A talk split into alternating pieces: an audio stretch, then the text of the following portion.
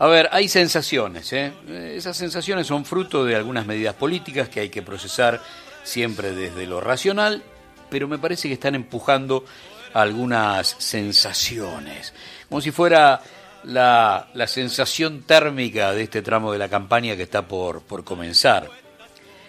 Y uno lo observa a Milei empantanado en una discusión con el presidente de Colombia después de afirmar que un socialista es una basura, un excremento humano, y Petro contestando que esas eran palabras de Hitler. Uno lo ve a asegurando ahora que la dolarización podría tardar más de cuatro años y que solo la podrán implementar en un imaginario segundo mandato. Uno sigue escuchando economistas libertarios hablando de un plan a 35 años en tres etapas. Por lo tanto, un hombre de 30 que ya los votó, en realidad sin saberlo, apostó a que la primera gota del derrame caiga justo con su jubilación. Lo están diciendo, lo están planteando, como siempre te decimos en esta campaña electoral que es la más loca de la derecha, donde todos sus sueños inconfesables están arriba de la mesa, te lo están diciendo. Marra asegurando que la dolarización podría tardar más de cuatro años y que recién llegaría en un hipotético, imaginario segundo mandato, y los economistas de Milley señalando que, bueno, tenemos un plan a largo plazo, cosa que además me hace acordar a, a Onganía y, a Videla, en realidad es palabra de Onganía que retoma Videla en, en el proceso, planteando que tiene objetivos y no plazos, y que necesitan décadas, así que aguantame. Y reitero, un hombre de 30 años votó sin saberlo en las pasos que la primera gota del derrame va a caer justo, justo el día que le digan está jubilado. Y además uno lo ve a, Patricia Bullrich sumando pasado y fracaso con, con Carlos Melconian como una promesa económica, mientras Juntos por el Cambio vuelve a confirmarte sin que haga falta que solo son achique, ajuste, deuda, industricidio, fuga de capitales y represión la agenda de, Unión por la Patria, y ahí vienen las, sensaciones, le puso música al baile y la orquesta arrancó con un ritmo que siempre deja mal parada a la derecha. Y inflando los salarios deprimidos, el Estado intentando controlar a los formadores de precios más sensibles, y acuerdo con el fondo para dormir por un rato al dólar oficial, como dijimos el otro día, cierran la herida. Es cierto, no terminan con la enfermedad pero cierran la herida que la oposición pretendía dejar abierta hasta las elecciones, sin importar el costo, sin importar millones de seres humanos que están pidiendo dale y el protagonismo tiene que estar en manos de la producción, del desarrollo industrial, de la distribución de la riqueza como promesa de futuro, y hay que basarse en el pasado virtuoso del campo nacional y popular. Si querés, nada más y por supuesto nada menos siempre con memoria, sin olvidar, che, ¿por qué no antes? ¿Por qué el acuerdo ruinoso con el fondo? Y unos cuantos etcétera más. Pero vamos a pegar un volantazo y a tratar de que el debate de, de campaña se centre ahí, en producción, desarrollo industrial, distribución de la riqueza, para que la discusión escape de la lógica absurda de temas que a veces fingen estar derrotados, pero siempre vuelven. Negacionismo, mano dura, dolarización, privatización de la salud y la educación, y que terminan instalando la discusión en un, en un lugar que no es el nuestro. El nuestro es prometer demanda comercial para que haya demanda industrial y con las dos demandas, demanda laboral y como tengo demanda comercial, con millones de asalariados con sueldo fuerte. Si es posible, el poder de compra mañana agregarle poder de ahorro. Bueno, uno empieza a ver que en la campaña no solamente hay medidas destinadas a emparchar el bote que empezó a hacer agua, sino a prometerte el futuro. Si esto no es así, sería una estafa. Uno apuesta que esto sea así. Dicen que el lunes Massa va a evaluar con, con su equipo eh, la nueva estrategia comunicacional para lo que sería la segunda etapa de la campaña, que va a estar basada en la Argentina que viene. Poco balance, poca campaña del miedo y mucha promesa sobre lo que se viene. Basado en esto que decíamos antes, ¿eh? en desarrollo, en producción y en distribución de la riqueza. Dicen que quedan cuatro anuncios a los que ya se hicieron, todos son económicos, dos se van a dar a conocer entre mañana y el viernes y cuentan que serían anuncios que estarían destinados a mejorar la situación puntualmente de, la clase media. También con el equipo de, de comunicación a preparar ya los debates. El primero sería el primero de octubre en la Universidad Nacional de Santiago del Estero y el segundo el 8 de ese mismo mes en la Facultad de Derecho de la UBA en la ciudad de Buenos Aires. Por lo tanto, la sensación es que hay promesa de futuro, aunque las medidas apunten a una lógica coyuntural y solamente sirvan para poner el próximo trimestre, ponele, pero que sean promesa de futuro. Si no, insisto, la cosa sería bastante incómoda para el campo nacional y popular. Pero arrancó el baile con otra música y es la música que a los tipos los pone los pone incómodos.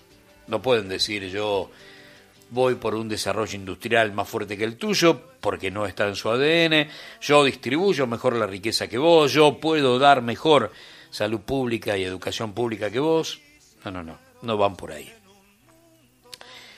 Tanto La Nación como Clarín, y te voy adelantando sus tapas, trabajan el fantasma que en las últimas horas eh, se plantó frente a las medidas de más, esencialmente las 60 lucas para los trabajadores. Aumenta el rechazo a los bonos de masa y ya llega a provincias oficialistas, 12 distritos rechazaron el bono y el gobierno amenaza a las empresas. Primero Clarín, después La Nación.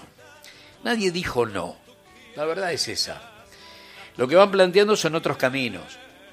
Algunas provincias dicen, yo lo tengo contemplado en, mis paritarias, yo tengo cláusula gatillo, por lo tanto, ya está, esto ya, ya está en marcha. Y otros están diciendo, bueno, me gustaría hablar con el gobierno para ver si tengo alguna ayuda para hacerlo, pero ninguno quiere pagar el costo político del no.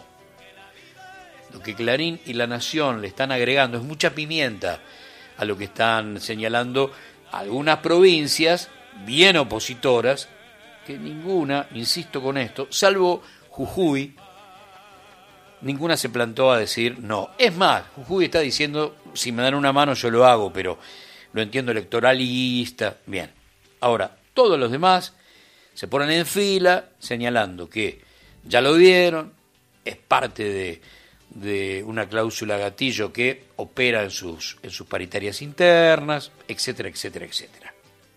Cuando dice provincias oficialistas, aparece Kisilov ayer diciendo, eh, vamos a ver cómo lo hacemos, todavía no lo tengo claro, pero, pero no dice no, como te están planteando las tapas de Clarín y, de La Nación. Ahí es donde tendríamos un problema similar a lo que los economistas de Juntos por el Cambio le fueron a plantear al fondo. Sería la versión interna a través de, de estos gobernadores que es plantearle no, ya no a masa, ¿eh? Sí a su gente. Y es ahí donde no quieren pagar ese costo político. Pero están diciendo, déjame ver cómo hago, y otros están diciendo, no lo voy a hacer sobre la base de esos 60.000, así crudos, porque los voy a meter en paritaria. Está bien, pero nadie dice no. Nadie dijo no.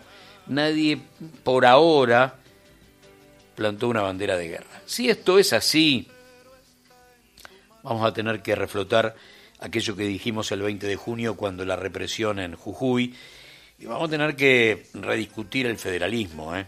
porque si algunos entienden que la autonomía provincial es como yo no escucho jamás al gobierno nacional o como eludo mis deberes constitucionales, vamos a tener que discutir qué es el federalismo. En el mientras tanto, los mayoristas del mercado central retrotraen precios un 20%, eso tendría que, ser la baja sensible, sobre todo en los productos de, de verdulería, en las carnes, uno entiende que tendría que venir por ahí, una baja similar, parecida. Mientras tanto, el Senado le dijo no a la locura opositora en materia de ley de alquileres, la frena, dice quiero escuchar a las asociaciones de inquilinos, escucharlos a ellos, bueno, por lo menos dilata los tiempos de esta locura. Mientras tanto, la impunidad continúa disfrazada de artículo 18, casi copiando el mismo manual de estilo de Silvio Robles, como si actuaran en tándem con el alter ego de Horacio Rosati. Ayer apareció Marcelo de Alessandro, el tipo que tuvo que huir por una ventana del Ministerio de Seguridad de la Reta, porque obviamente aquellos chats del lago escondido lo dejaron en esa condición y fue para decir no, no, no, no, no hablo. Artículo 18, artículo 18, artículo 18. Pero ahí hay un pasado sentado en el banquillo de los acusados. La impunidad continúa porque aparecieron Llorens y Bertuzzi marcando que no van a investigar a la Gestapo antisindical. La Gestapo antisindical debe ser, pero de aquellas cosas con más pruebas de los últimos 20 o 25 años de la historia, ponele política y mediática de la Argentina. Lo viste todo, absolutamente todo. Y sin embargo, los camaristas dicen que no tienen pruebas, que la cosa, la verdad que es flojita, no, no, no. No importa. Sigamos por ahí. A intentar derrotar la, la impunidad del presente como sea. Y a generar un parlamento futuro que encuentre los votos para modificar esta locura en la que nos ha metido la justicia macrista. Esto por un lado. Vuelvo al principio cuando te decía que apareció una música a través de medidas económicas que le cambian el sonido a la campaña y arranca un baile a través de un ritmo que es el que le queda más incómodo a la derecha. Es una sensación, insisto con esto, ¿eh? es una sensación. Los veo empantanados, como te decía antes, a mi ley con el presidente colombiano, con frases que se escapan de la Guerra Fría, con situaciones ridículas. Lo veo empantanado a, esa promesa que es algo así como el tótem de, los libertarios de la dolarización, con un marra que dice, es, eh, solamente en un segundo mandato lo podríamos hacer, con economistas libertarios que dicen, mira, tenemos un plan, pero es a 35 años, y con Bullrich que no tiene otra cosa más nueva que Melconian para volver a prometerte achique, ajuste, deuda, industricidio, fuga de capitales y la hipoteca futura para tres o cuatro generaciones de argentinos, como sucede cada vez que vuelven. Pero no hay forma, hablábamos de la campaña diciendo, se va a basar en, en promesas de la Argentina post 10 de diciembre del 2023, y no está mal, pero estaría bueno que venga como una especie de anexo siempre la memoria estamos discutiendo sobre las ruinas de una implosión que alguien generó. Y no hay forma que no lo hagamos, porque si no, eh, el error está a la vuelta de la esquina cada dos minutos sobre la base de generaciones nuevas que no sienten tener heridas en la piel. Y lo digo en función de lo que llegó ayer. Es cierto, llega 50 años después 50 años después. No, no alcanza para tanto dolor, no alcanza para tanto dolor, porque el hecho de haber condenado a Víctor Jara a la muerte solo por lo que planteaba su poesía, es una locura que jamás tendrá justicia. Pero si ayer fue condenado a 25 años de cárcel, el militar retirado Hernán Carlos Chacón Soto, la verdad, no es un, dato menor, sobre todo en ese Chile que quedó preñado de Milton Friedman a partir del 11 de septiembre de 1973. Ya que estamos, Milton es el nombre de uno de los cuatro clones de Conan, ¿no? Uno de los perritos de Milley. Es un homenaje a ese tipo que creó el hambre de América Latina a partir de 1973 de la mano de los Chicago Boys. Ese neoliberalismo que bajó de, de, Chicago con órdenes de Washington de terminar con la idea de una América Latina que sueñe con patria grande, con independencia, con soberanía, con justicia.